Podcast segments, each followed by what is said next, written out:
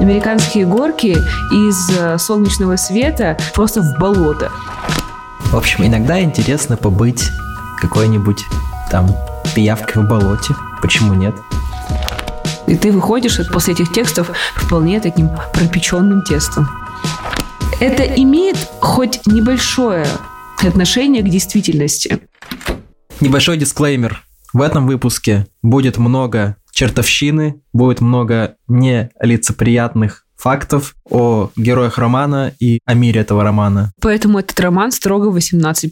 И этот выпуск строго 18+, потому что то, о чем мы будем сегодня говорить, для детских ушек не предназначено. Но я думаю, что у нас нет маленьких слушателей. Всем привет! Это подкаст «Поэт и Черн» об интеллектуальной литературе, о книжках, об авторах и в каком-то смысле о смысле жизни. С вами постоянный ведущий этого подкаста Илья. Привет. И я, Вика. Сегодня у нас необычный эпизод, как минимум потому, что мы записываем его со второго раза. Когда вы поймете и узнаете тему нашего сегодняшнего разговора, отчасти у вас немножко сложится этот пазл. Почему же было так трудно сделать этот выпуск и почему он у нас не вышел с первого раза по, кстати, независящим от нас причинам? Нас э, подвела запись. Мы продолжаем наш курс об э, метафизике русской смерти. Мы продолжаем копаться в метафизических гротах и нырять на уровень полезных ископаемых для того, чтобы достать оттуда для вас самые интересные новые тексты, мысли, знания и умения. Сегодня говорим мы, наверное, об одном из, если уж продолжать твою аналогию с гротами и погружением, то это просто какой-то вот Марианская впадина такая, глубина немыслимая. Мы говорим о Юрии Мамлееве и его магнум опус романе «Шатуны».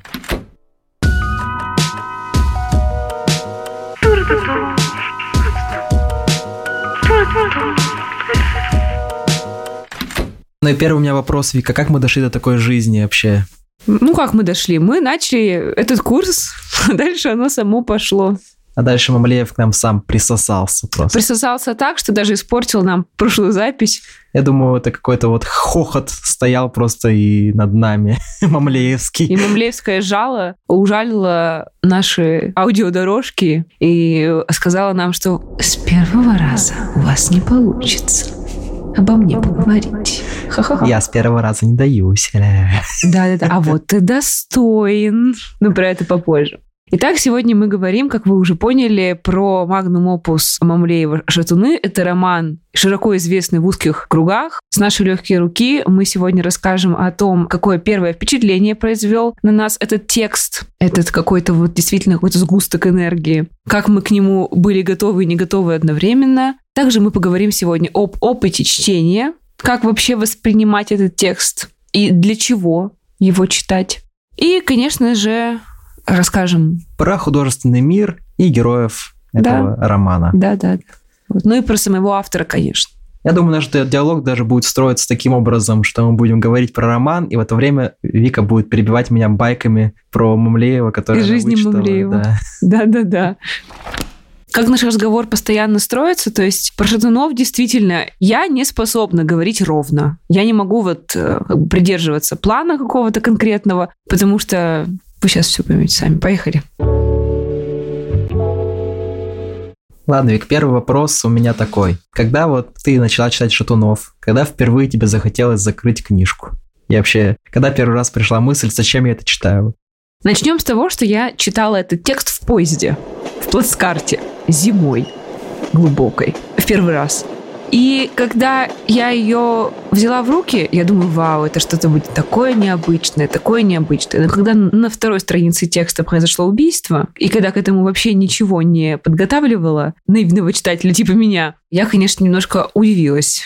И в дальнейшем я уже очень аккуратно ступала так в этом чтении, смотрела. Мне не хотелось закрыть, но мне было трудно. Мне было жутко, и мне было непонятно, зачем. Я постоянно силилась какие-то литературные параллели провести, чтобы вообще понять, а вот это к чему, а это как бы вывернутый эпизод, что он символизирует, мне постоянно хотелось какие-то вот эти опорные точки найти, чтобы хоть немножко в голове этот текст уложить. Но потом на половине, наверное, я поняла, что вообще бесполезно, и подумаю я об этом всем завтра, что называется. А сейчас я буду просто читать и в это состояние войду, и все. А дальше как оно пойдет? Какие у тебя были первые впечатления?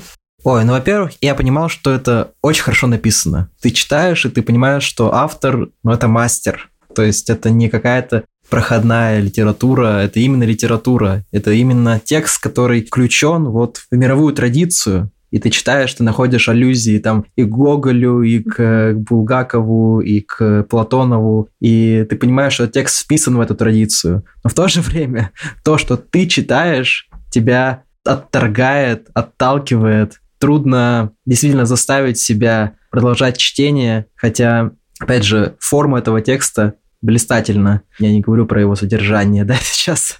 Вот. В общем, меня где-то, наверное, на середине все-таки оттолкнуло что-то, когда там была совсем уже жуткая сцена с девочкой Милой и с дедушкой. Я не буду ее пересказывать пока что. Я тогда просто отбросил книжку и сказал, зачем, зачем я это читаю? А потом такой, ну ладно, для подкаста. И продолжил. Говоря про то, для кого написан этот роман и вообще зачем я это читаю, как вот ты справедливо заметил, близкий друг Мамлеева, великий. Пошли байки. Известный художник Александр Гелевич Дугин, философ, сказал, что эти книги, эти тексты написаны не для чтения на этой планете, не для людей. Эти книги — это как э, послание жителей Марса к жителям Венеры. Вот это не для чтения, это не для человеческого ума.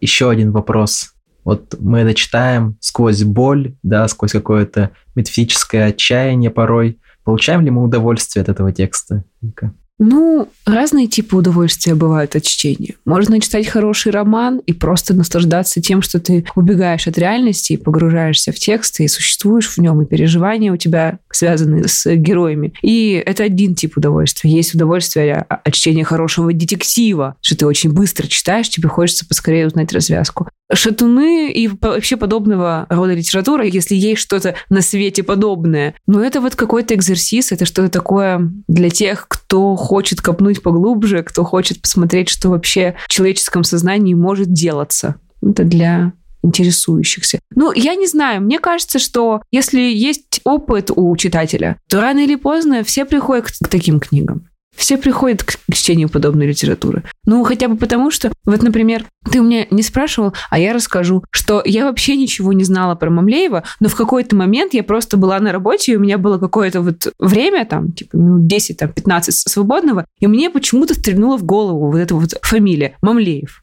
Откуда я ее слышала?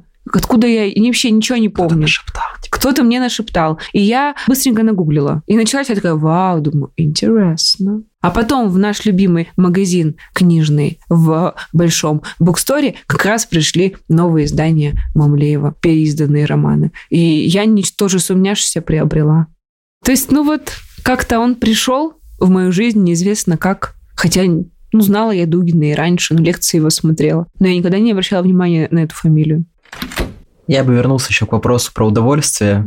Вот ты сказал о том, что есть книжки, куда когда мы сбегаем литературу, да, чтобы спрятаться от мира. У Мамлеева обратная ситуация. Ты бы не хотела там жить в этом мире мамлеевских героев, и ты не, сбеж, не сбегаешь к Мамлееву для того, чтобы укрыться в его уютном мирке. Нет, ты скорее после того, как ты прошел эти семь кругов ада, ты вдруг э, выныриваешь из этой книги и такой, господи, как прекрасен этот мир. Надо в душ. Надо в душ, а потом, ой, как прекрасен этот мир, как красиво капли бегут по стеклу и так далее, как солнышко пробивается сквозь облака. Ну, мне кажется, мне вот нравится тем такие книжки читать, вот Мамлеева, например, и я люблю всякие эссе про Тарковского читать, или слушать его какие-то интервью, или мне нравятся там какие-то супер андеграундные музыкальные группы и их тексты. Почему? Потому что это дает тебе возможность посмотреть на мир совершенно другими глазами. Вот не из этого, не с точки этого позитивного, креативного, продуктивного современного человека 25 э, плюс-минус 5 лет. А это дает тебе абсолютно другое восприятие реальности, в котором вообще нет вот этих ценностей, как какая-то продуктивность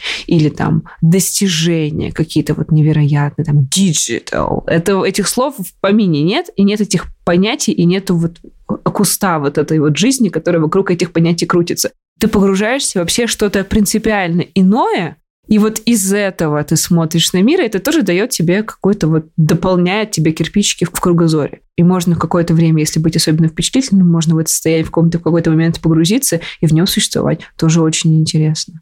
В общем, иногда интересно побыть какой-нибудь там пиявкой в болоте. Почему нет? Интересно попробовать этот опыт побыть пиявкой в болоте. Отлично. Шатуны. Мамлеев шатуны, двоеточие. Побыть пиявкой в болоте.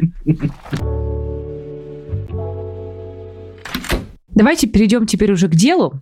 Илья, расскажи, пожалуйста, немножко о том, кто такой Мамлеев, откуда он есть пошел. Хочется узнать побольше про его личность. Начать можно с того, наверное, что существует два Мамлеева, до эмиграции и после эмиграции. Вот если мы говорим про до эмигрантского Мамлеева, это как раз тот период, когда он писал «Шатуны», то это человек 30-х годов, родился он в 31 году в Москве в семье профессора психиатрии, окончил лесотехнический институт, получил диплом инженера и, в общем, такой вполне себе советский ребенок, но в то же время с Мамлеевым в какой-то момент происходит страшная вещь, ставят страшный диагноз. Когда он еще был довольно молодым человеком? И говорят о том, что ему осталось жить около 20 лет. В общем, человеку, которому 20 с небольшим, когда тебе говорят такое, это производит на тебя сильнейшее впечатление. И Мамлеев в этот момент бросает все, чем он тогда занимался, видимо, бросает все какие-то цели на жизнь и так далее. У него остается единственное, чему он хочет посвятить себя, это творчество. И вот практически 20 лет, с 57 года по 74 год, он только и делает, что преподает математику в вечерних школах, а все остальное время пишет. Пишет и пишет, и пишет, и пишет, и пишет. Он пишет штуны, и э, самый, ну, думаю, большой, большой корпус своих текстов создается вот в этот период. То есть это человек, который находится на грани жизни и смерти, он не знает, да, сколько ему осталось, и вот он пишет о самом главном. Но, как оказалось, диагноз этот был не совсем верен. Мамлеев прожил достаточно долгую жизнь. Он умер в возрасте 84 лет. Да, то есть доктора оплошали, но зато подарили нам такие прекрасные тексты, как «Шатуны», например. И в 1974 году Мамлеев эмигрирует в США. В общем, тут можно спараллелить с Бродским, да, с Сашей Соколовым и многими другими, с Довлатовым. Мамлеев эмигрирует, преподает в Корнельском университете, выступает в ряде публичных университетов и публиковаться начинает именно за границей. Как писатель Мамлеев именно становится писателем за границей. Потому что, конечно же, все его тексты, которые он писал и читал друзьям в московский период, период, да, они в, советское время просто публикации априори не подлежали. Более того, их даже не публиковали в США, поэтому в какой-то момент он уехал во, во Францию, в Париж, потому что только там, в эмигрантских журналах, он получил возможность свои тексты опубликовать. Надо сказать, что, как я уже упоминала, близкий друг Мамлеева Дугин Александр, известный философ, говорил, что можно всю жизнь Мамлеева и периоды творчества, и, собственно, саму жизнь поделить на два периода. Это до иммигрантский период и после. Мы сконцентрируемся сегодня в большей степени на периоде московском, то есть до иммиграции, потому что, по мнению многих его близких друзей, Мамлеев не мог написать то, что он писал, то, что у него уже было на момент отъезда из Советского Союза. Он бы никогда в жизни это не создал, будучи за границей.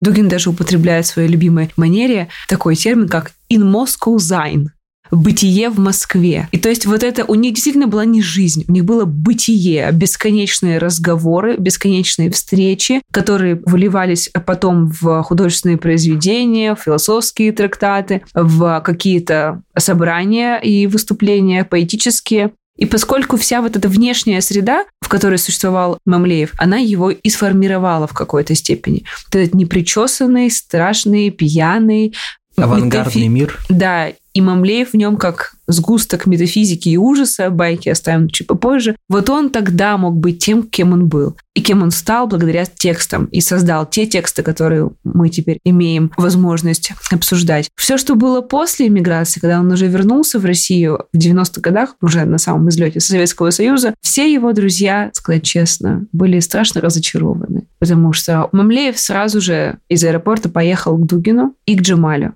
И он смотрит на них, как говорит Дугин, мы смотрим на него, мы не уезжавшие, смотрим на него, вернувшегося, мы понимаем, что это совсем другой человек. Его глаза уже не лучились помойным светом, цитируя самого Мамлеева. А помойный свет США из него, конечно, повытравила. Но при этом Мамлеев возвращается сугубо традиционным философом.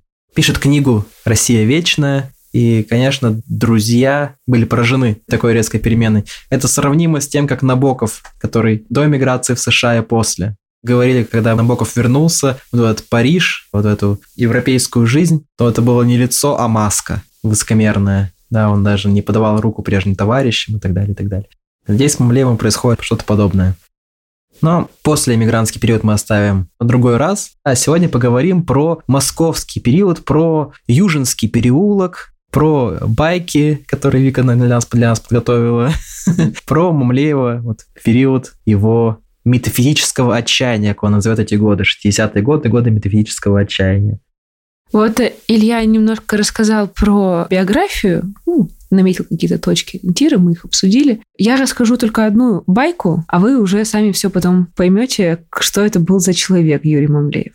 Был поэтический вечер, на котором читали свои стихи и прозу различные авторы. В Москве это дело было вот как раз-таки в московский период, то есть это 50-е, 60-е годы. Наверное, в 60-е уже скорее. И пришел на эту встречу комсомолец, красавец, со своей подругой. И вот они сидят и слушают то, что читает Мамлеев, то, что читает Дугин, то, что читает Джемаль и другие члены Южинского кружка.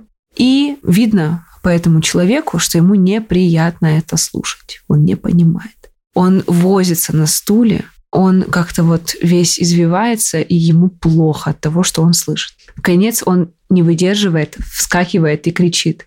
Это ужасно то, что вы делаете. Это мерзительно. Вы мерзкие люди. Мамлеев смотрит на него, сидит молча, вот этим своим помойным светом глаз, которые направлены одновременно и во внутренний, и во внешний мир. Он смотрит на него и молчит. Этот, значит, э, комсомолец продолжает. Он кричит ему, это просто ужасно. Прекратите сейчас же, нужно разойтись. Люди, не слушайте это. А вы, Мамлеев, вы не то, что недостойны жить в Советском Союзе. Вы недостойны даже целовать моих ботинок.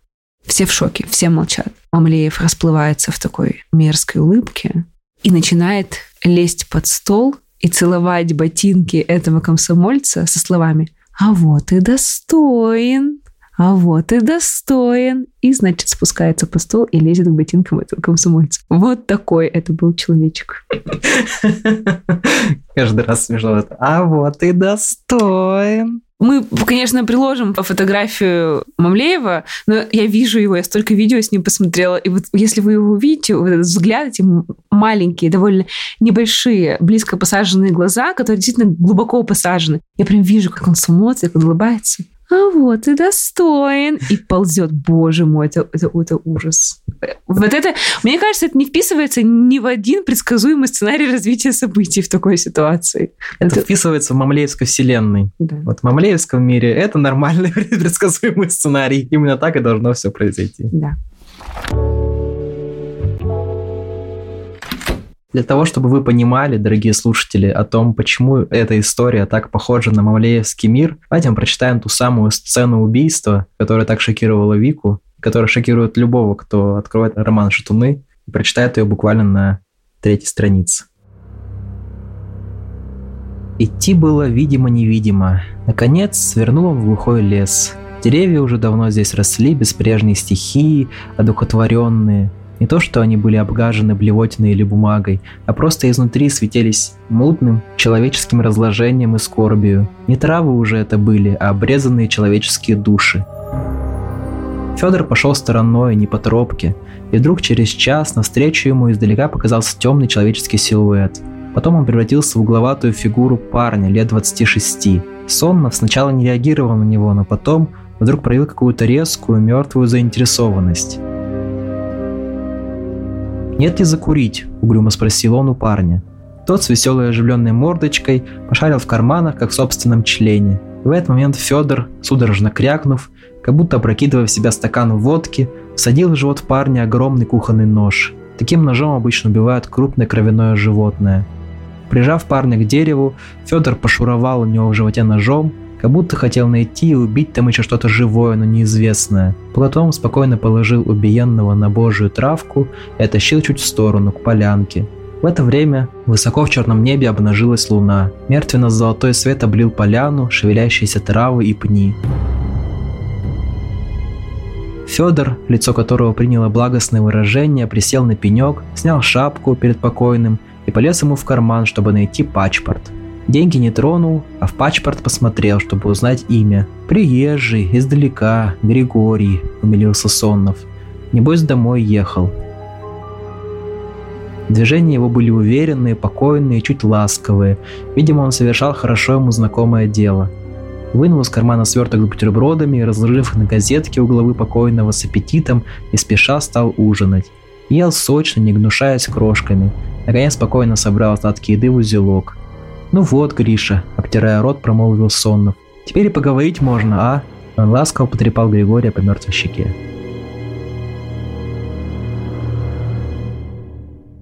Вот теперь и поговорить можно, Вика.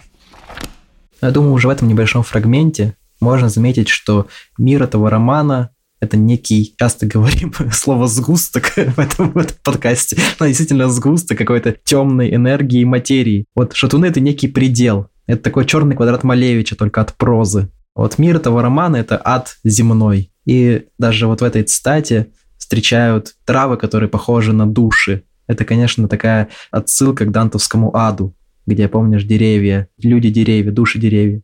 Но при этом это не такое возвышенное дантовское рассуждение о смерти, когда деревья души, и вот они там все двигаются. Нифига подобного, простите за мой французский. Вся эта книга, текст именно повествования, похожа на какую-то синусоиду. Когда ты сначала поднимаешься на уровень каких-то философских, метафизических размышлений, а потом ты резко падаешь в что-то такое низменное, отвратительное и мерзкое, и это происходит бесконечно американские горки из э, солнечного света просто в болото и обратно. Да, про это, кстати, один из критиков говорил, что я склонен думать, что само творчество Мамлеева устроено зеркально. Писатель пребывает где-то на звенящей границе между адом и раем, и словно видит их одновременно. Глаза Мамлеева, как очи варана, телескопически повернуты в совершенно разные области и обозревают две вселенные. Левый глаз его зорко следит за странностями и трансформациями, происходящими в затхлом мире человекоподобных существ, глядит в подпол. Правый же повернут к миру горнему, к сверкающим вершинам мироздания, где среди ангельских звездных вихрей пребывает сама вечность. Красиво завернул, ничего не скажешь. Да. Один глаз повернут на реальное и на отвратительное, а другой на и реальное, и самое лучшее, прекрасное. Так вот, мне кажется, что... Вот смотрите, в романе есть дети.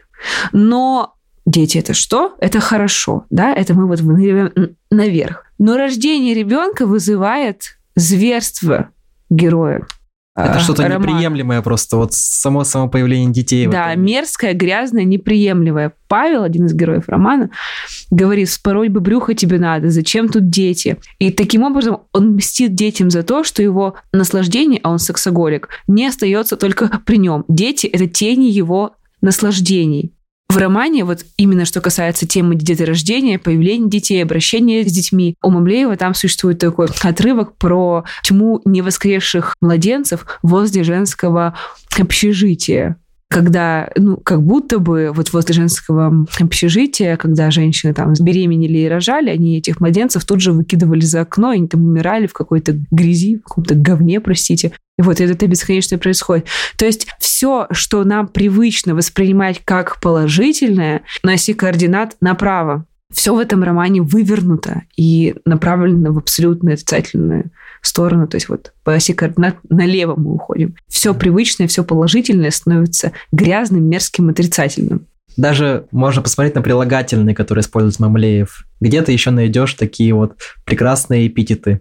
Прогнивший взгляд, извивно-нервный рот, глаза, струящиеся помойным светом. Да, про это ты сегодня уже упоминала. Здесь тоже мертвенно, мертвенный, мертвенный, постоянно встречающийся у него эпитет. Ну и подстать вот этим эпитетом можно перейти к героям. Герои Мавлеева все, с одной стороны, как в традиционной классической литературе, олицетворяют некий класс или идею, то есть один герой носитель одной идеи. И они, конечно, делятся на интеллигенцию и народ, это же классика русской литературы. Но при этом у Мамлеева и те, и те уроды. Все гады, все мрази. Нет ни одного светлого какого-то вот героя, который бы был абсолютно хорошим. Лица. Да. У каждого из героев какая-то часть тела гипертрофирована. То есть эта телесность, вот этот материальный телесный низ, то, о чем еще Бахтин говорил, вот оно здесь просто достигает пика. С каждым героем соотносится какой-то орган. То есть Соннов — это главный герой. Это у него живот главное. У Клавуши, его сестры, зад. Там просто невероятных размеров джеба. Павел — это половой член. Мила — это глаза. Петенька — кожа. Знаете, почему кожа? Потому что Петенька самоед. Он питается только тем, что сдирает собственные кожи коросты. Вот их и ест. А простую еду он не ест. В- вот так. Варят супчик из собственных прыщей. Да. Это Мамлеев, ребята. Коля – это уши, Аня – горло и так дальше. Расскажи, пожалуйста, какой вообще сюжет? О чем? Что там происходит? Хоть маленько. Вообще, я сейчас подумал о том, что это же Тургеневское поместье. Все, что происходит э, вот в этом романе, это все оно происходит в каком-то неком гнезде. И там даже употребляют это слово гнездо. Гнездо, в гнездо надо, говорит Сонов. В общем-то, роман достаточно бессюжетен на самом деле. Если так просто перерассказывать, это такое собрание новелл, где очень напоминающее господ Головлевых, где в каждой новелле кто-либо умирает, либо сталкивается с чем-то непостижимым. Каждой новелле герой доходит до некого предела, предела э, восприятия, что ли. Но если кратко, о чем этот роман? Это роман про убийцу и его семью. Убийцу Федора Сонного, его сестру Клавушу. Все эти герои, они бродят по этому миру, действительно, как вот медведи-шатуны. Они все как бы находятся не в этом мире. У героя фамилия Соннов. Он как будто бы спит наяву, да, и силится проснуться. Он силится проснуться в другой мир. Его убийство, это на самом деле Сонов не просто убийца, он метафизический убийца. Он пытается убить душу, но Он при этом пытается- пытается ее Он увидеть. пытается поймать душу на острие ножа. Не зря он там шебуршал, да фу. Но Сонов не один такой герой. Все герои к чему-то стремятся, либо все герои как будто бы погружены в самих себя. Глаза Клавуши, они как будто слизывают мир, погружая его в дремоту. У Лидочки лицо, которое хихикает в тупом блаженстве. В общем, это все герои, которые находятся вот в таком полусонном состоянии. Они все юродивые, но при этом они все что-то вот... У них есть какая-то идея, что ли, какой-то вектор движения. И они вот Например, поним- секс у Павла, у Павла. да. Да. Вообще, давай перейдем вот теперь по конкретнее к героям. Ты сказал, что все герои Мамлеева в «Шатунах» — это народные вообще-то герои из фольклора. Отчасти да. То есть их можно вот так на них посмотреть. Ну да, действительно, Соннов в каком-то мере похож на какого-то такого чудака. Героя-чудака, который ищет какую-то свою правду о мире. Таких героев мы много где встречали, например, у Шукшина.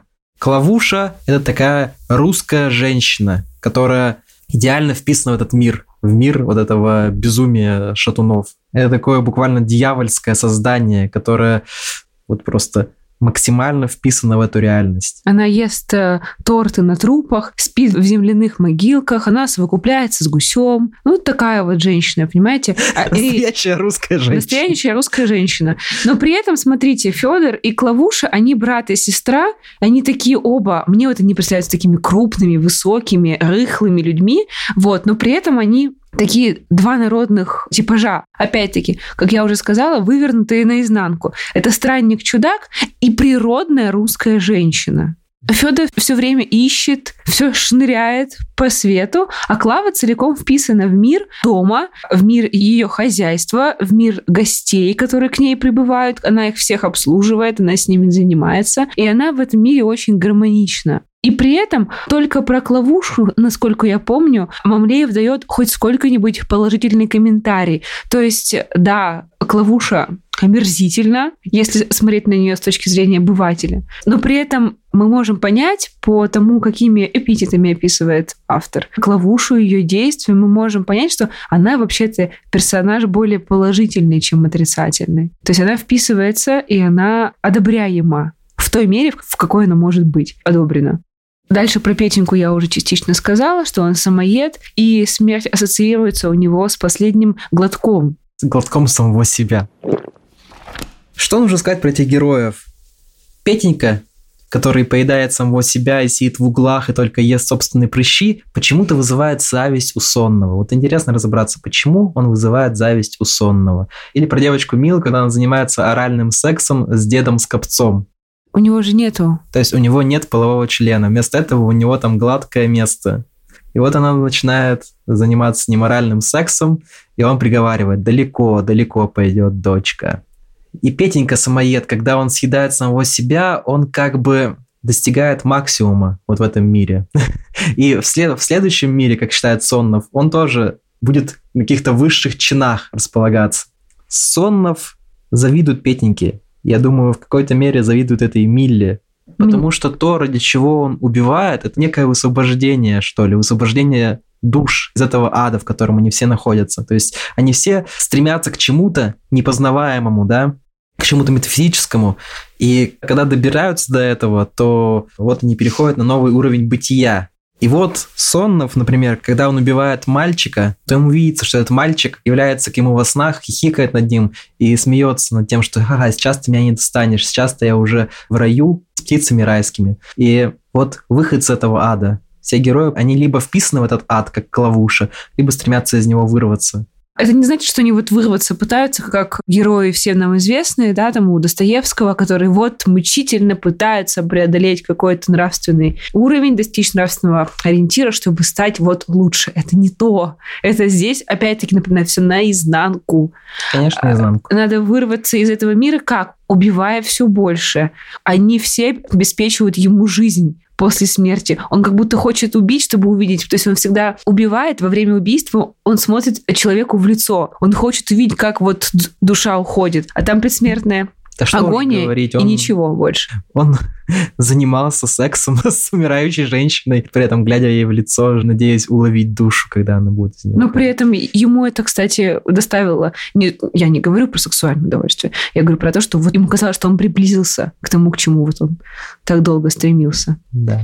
Это народный герой. Есть еще один разряд героев, которые символизируют интеллигенцию. И здесь тоже у каждого героя свой собственный путь познания. Например, Аня Барская, она хочет соединиться с непознаваемым через секс. Она вот э, секс для нее это способ приблизиться к чему-то нематериальному.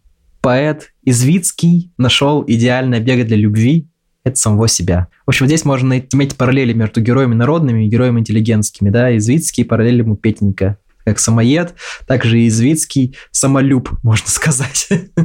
Вот он находит настолько идеальный объект в своем собственном теле, что для него буквально каждое прикосновение к собственному телу становится оргазмом. И вот, вот к этому Федор, опять же, приходит к нему и хочет его убить, Извицкого, он там хочет убить всех этих интеллигентов. И он видит вот этого Извицкого, который извивается в, в, в любви в, к себе. в оргазме и любви к себе, и он его не убивает.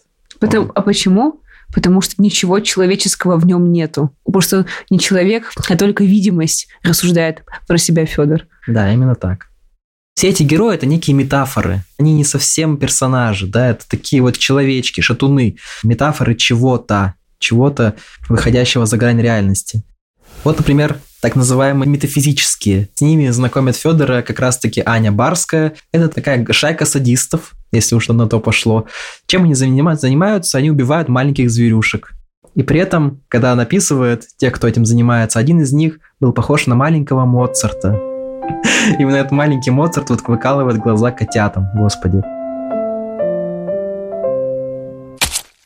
В общем, как бы это ни было ужасно, но это метафора творчества в мире Мамлеева. Почему? Потому что, когда Федор спрашивает у них, зачем вы это делаете, они говорят, только ради одного удовольствия, ради одного вот наслаждения. И Федор говорит, вы убиваете и ничего не ищете в этом, как он этого не может понять. Вот это убийство для Федора, это все равно, что акт творчества. То есть он пытается через вот это убийство что-то познать. Ну, это, если мы вернемся вот к, там, к поэзии и к, к разным философским, поэтическим течениям, то есть, например, течение искусства для искусства, да, только эстетическое наслаждение. В общем, мы ничего не познаем в своем искусстве, кроме самого искусства. Да, вот это как раз эти самые метафизические с ними это связано. Федор же это такой ищущий герой, который вот пытается чего-то достичь, чего-то добиться. Убийство становится метафорой творчества. К сожалению, вот так. Ну и можно тут даже вспомнить и Блока, и Набокова, Набоков, который прикреплял бабочек, да, сухих. Они же тоже становились для него метафорой творчества, вот это вот собирание бабочек. У Блока есть стихотворение, где он говорит о том, что поэт как бы запирает птицу в клетке, и когда он запрет и поймает ее в клетку, тогда он ищет новую птицу и снова запирает ее в клетку. Здесь еще один шажок до убийства. Но это опять-таки все вписывается в мою теорию о том, что творчество это созидание, создание нового. У а Мамлеева творчество это убийство, наоборот. Убить что-то, чтобы выразить свой творческий потенциал, там, ну, да. что-то создать убийством. Дом, который построил Джек, вот же это тебе метафора творца-убийцы угу. Ларс фон Триера. Да, кстати, хорошая параллель. А теперь расскажи, пожалуйста, Илья, про куротруп. Ты специалист в этой теме. Мало кто знает. Я как специалист по творчеству Куротрупа. Потому что Куротруп, дорогие слушатели, это такая жестокая пародия на Толстого. А вообще, у вас может задаться вопрос, да? Где здесь Бог? Есть ли Бог в этом романе? вот Бога, скорее всего, нет.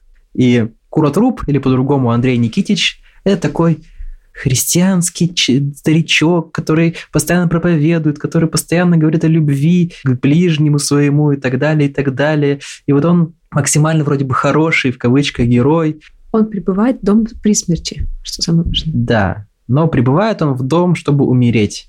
Вот как раз в этот, в этот дом, где происходят все события. И его смерть это такая, опять же, очень жестокая пародия на смерть самого Толстого, когда Андрей Никитич говорит о том, что вот, вы думаете, что тут только я один-то страдающий, а сколько тут страдающих-то есть. Это Лев Толстой говорил при смерти, вы смотрите только на одного льва, сколько там, других людей в это время страдает и умирает.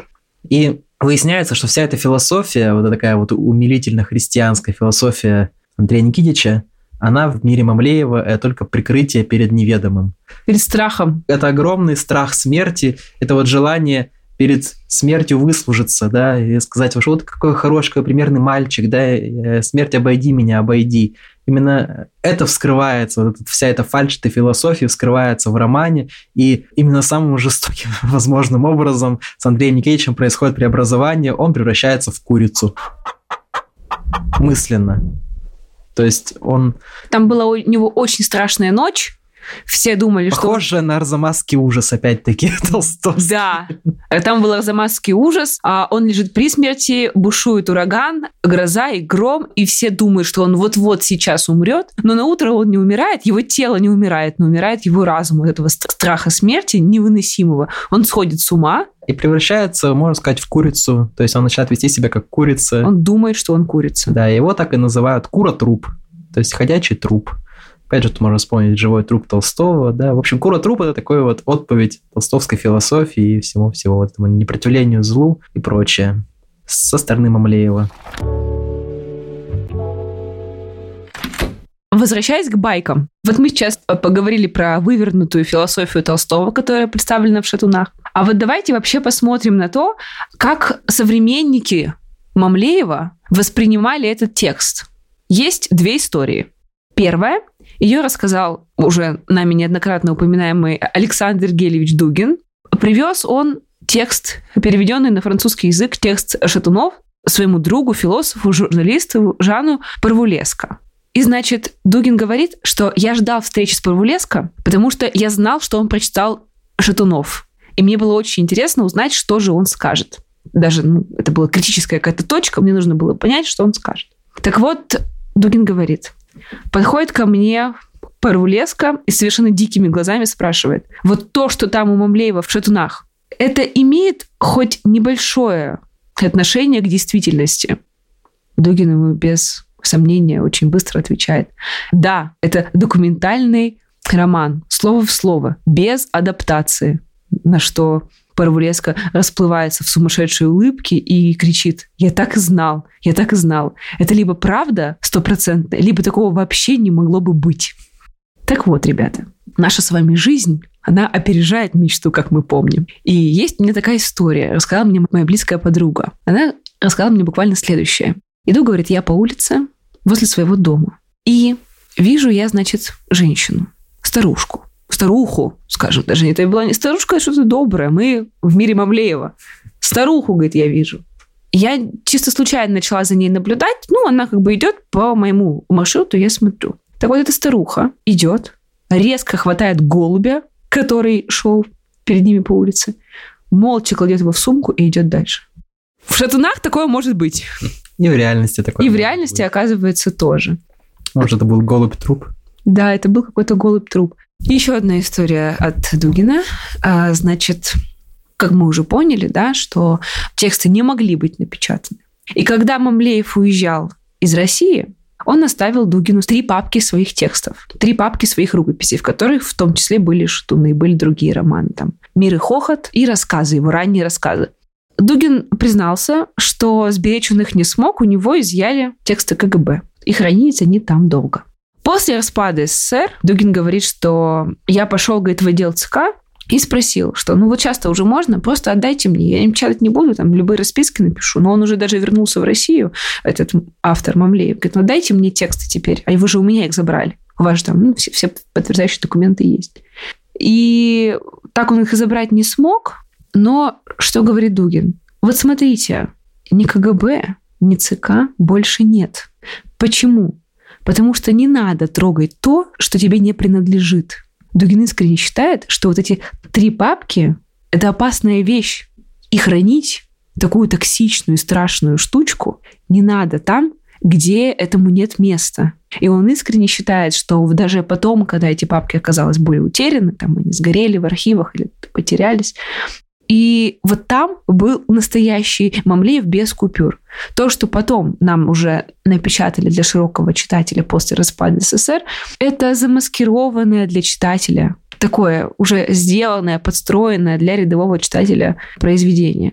То, что было там, то, что было в первой редакции, то, что писал сам Мамлеев своей рукой, вот это на самом деле было не для кого как я уже говорила, это от жителей Марса, жителям Венеры было послание. Это не было предназначено для земных читателей. И вот эти метафические страшные книги, вот эти тексты, они своим токсичным влиянием разрушали вот даже целые государства, по мнению некоторых философов. Давай я еще одну историю расскажу, и мы перейдем к тому вообще, в чем идея романа, mm-hmm. мне так кажется, заключается. История такая. Были двое молодых людей, которые э, в своем отчаянии дошли до некого предела и решили покончить с собой совместно. Уже они были готовы, уже собирались. Это практически история, как в Петровой гриппе, да? Один подгоняет другого. И вот в какой-то момент попадает им в руки шатуны Мамлеева, и они за ночь буквально вдвоем прочитывают этот текст и отказываются от своего намерения. Шатуны спасают жизни. Почему такое странное происходит? А вот я думаю, почему, да? Потому что чтение Мамлеева – это не удовольствие от текста, это некий шок, удар. Это такое мучение и пытка, через которое ты проходишь, и добираясь до самой вот черноты, да, как принцип Негретто, так называем Мамлеев свою прозу, что он Алхимический доходит, термин. Да, алхимический термин максимальной черноты, что когда доходишь до, до какого-то предела в черноты, то дальше уже темнее не бывает. Ты должен дойти до этого дна, оттолкнуться и выплыть к цвету. Э, именно так и работает вещи Мамлеева, да, что они перерождают душу, да, они возвращают героя к реальности, к Богу, к катарсису.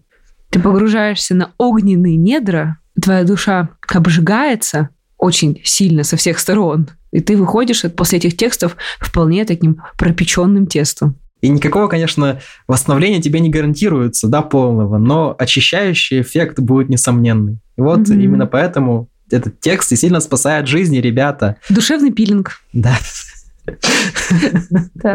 Душевный пилинг и пиявки. В общем, лучше сегодня не скажем. То, что Мамлеев изобретатель стиля, который он назвал метафизический реализм. То есть это как раз то, о чем вот я сейчас вам сказал, что в этом термине заключается вся суть Мамлеева, что это одновременно реальность, и она метафизическая, что человек здесь и все вокруг него – это не социальная эмпирика какая-то, не психологическая жизнь, а это вот жизнь в связи, непосредственной связи с чем-то недоступным нашему человеческому дневному сознанию. Это постоянная жизнь в столкновении с вечными аспектами бытия, с потусторонним. Поэтому это метафизический реализм. А метафизический реализм, он описывает жизнь не только в видимом спектре, но и в его потаенных течениях. И человек здесь непознаваемое, загадочное существо, которое одето в биосоциальную оболочку, но внутренне оно укоренено в чем-то неведомом, бесконечном.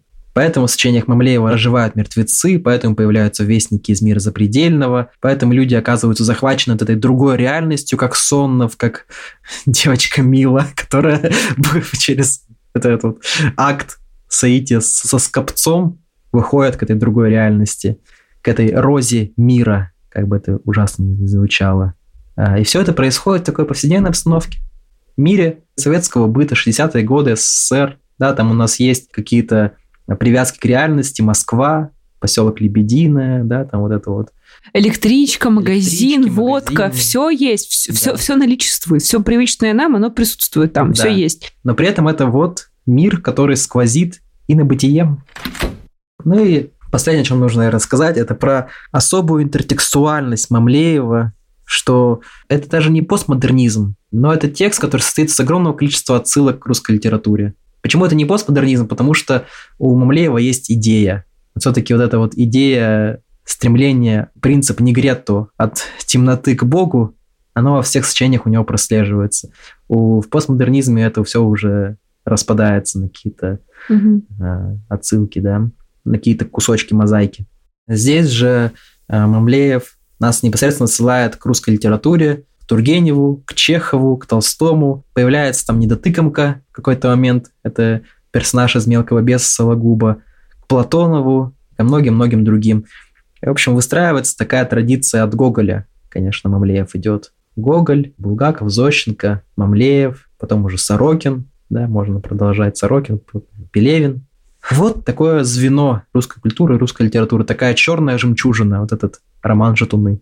Мне даже кажется, что он в какой-то мере, вот как бы с первого взгляда он нам не казался вообще выбивающимся из всего контекста и мерзким, и неприятным, и каким-то незнакомым, и отталкивающим. А в процессе разговора мне показалось, что, мне кажется, Мамлеев и вот эти его шатуны, и все остальные романы и тексты, они очень, на самом деле, очень логично вписываются в контекст, распада Советского Союза и во всей этой разлагающейся культуры это просто очень яркое выражение, очень талантливое, очень необычное.